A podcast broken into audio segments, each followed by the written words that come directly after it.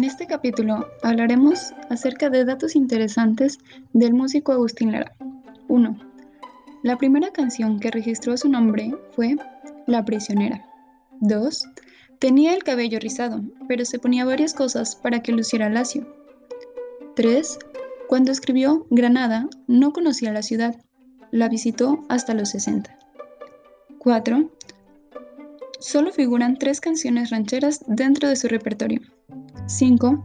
Era aficionado taurino y tenía varios amigos toreros. 6. Algunas de las composiciones causaron alboroto y controversia, por eso las prohibieron en algunos lugares. 7.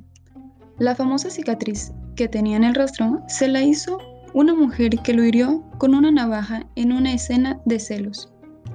8.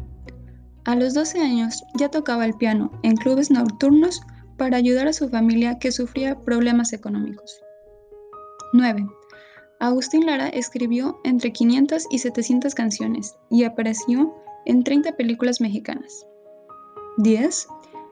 El nombre completo del compositor fue Ángel Agustín María Carlos Faustino Mariano Alfonso de Jesús Lara Aguirre y del Pino.